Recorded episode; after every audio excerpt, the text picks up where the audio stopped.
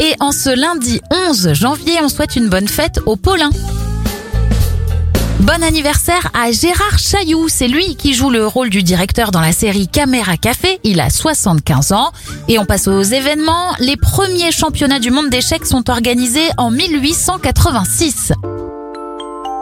Au rayon médical, le premier traitement du diabète par l'insuline est administré en 1922. En 2002, des chercheurs américains mettent au point le premier test de dépistage précoce de la maladie d'Alzheimer.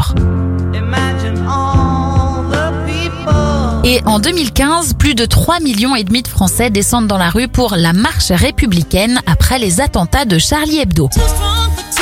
On referme cette éphéméride avec un dernier anniversaire, celui de Mary J. Blige. Elle a 50 ans.